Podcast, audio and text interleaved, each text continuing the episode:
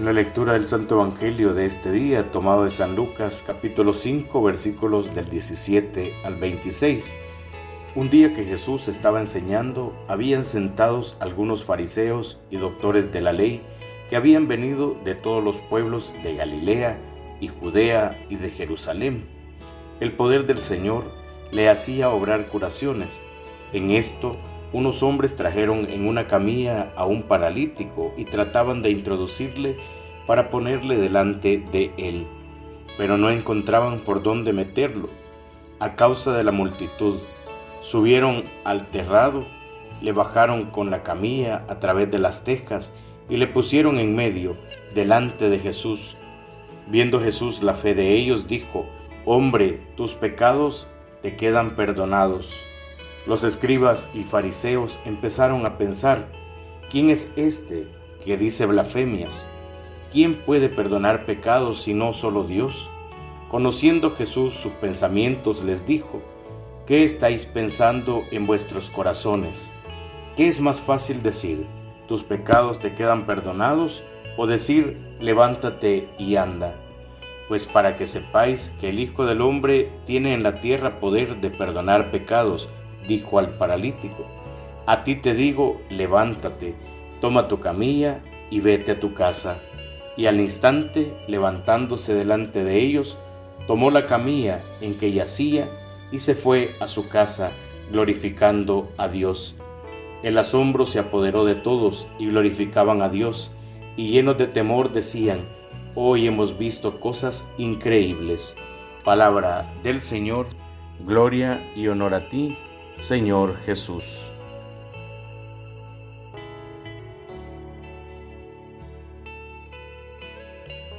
Jesús es el médico de toda enfermedad, Jesús es el que salva, el que cura, el que perdona. Jesús pues recibió con esa amabilidad al paralítico, lo curó y también perdonó sus pecados. Y esto fue lo que produjo el escándalo dentro de los presentes. Le dio más de lo que pedía no solo lo curó de la parálisis, sino que le dio salud interior, sanó su parálisis y le perdonó sus pecados.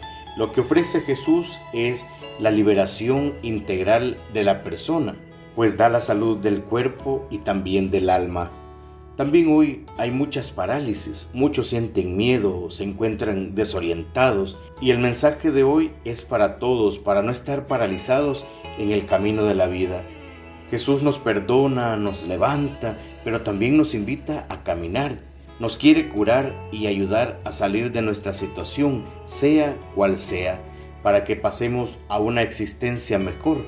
Aunque hayamos vuelto a caer, ya que somos débiles y rápido caemos en el pecado, no nos desanimemos. Continuemos luchando para mantenernos en pie frente al pecado Jesús no nos condena, sino que nos levanta y nos quiere sanar de nuestra parálisis. El sacramento de la reconciliación, que lamentablemente pues no lo aprovechamos, es el que Cristo nos regala para que por medio del ministerio de su iglesia se nos conceda ese perdón de Dios y la vida renovada. La reconciliación, pues hermanos, es esa liberación, esa transformación y esa renovación de nuestras vidas nos da una mayor calidad de vida humana y una mayor calidad de vida espiritual. Dios nos ofrece la liberación y nos llena de su paz. El Evangelio de hoy pues nos invita también a ayudar a los demás a que se encuentren con Jesús. Son muchos los que están buscando la sanación, son muchos los que viven quizás en la ignorancia, en la duda o en la soledad y están paralíticos espiritualmente hablando.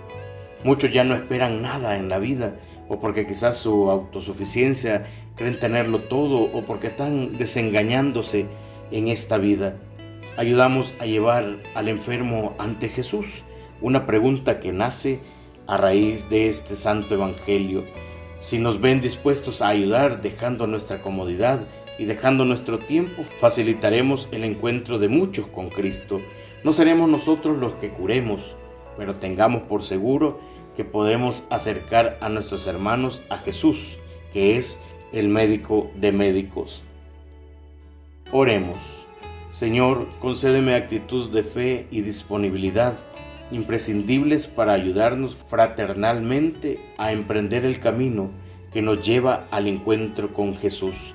Permíteme alegrarme y glorificar a Dios como el paralítico curado y cuantos le ayudaron. Amén. En el nombre del Padre, del Hijo y del Espíritu Santo. Amén.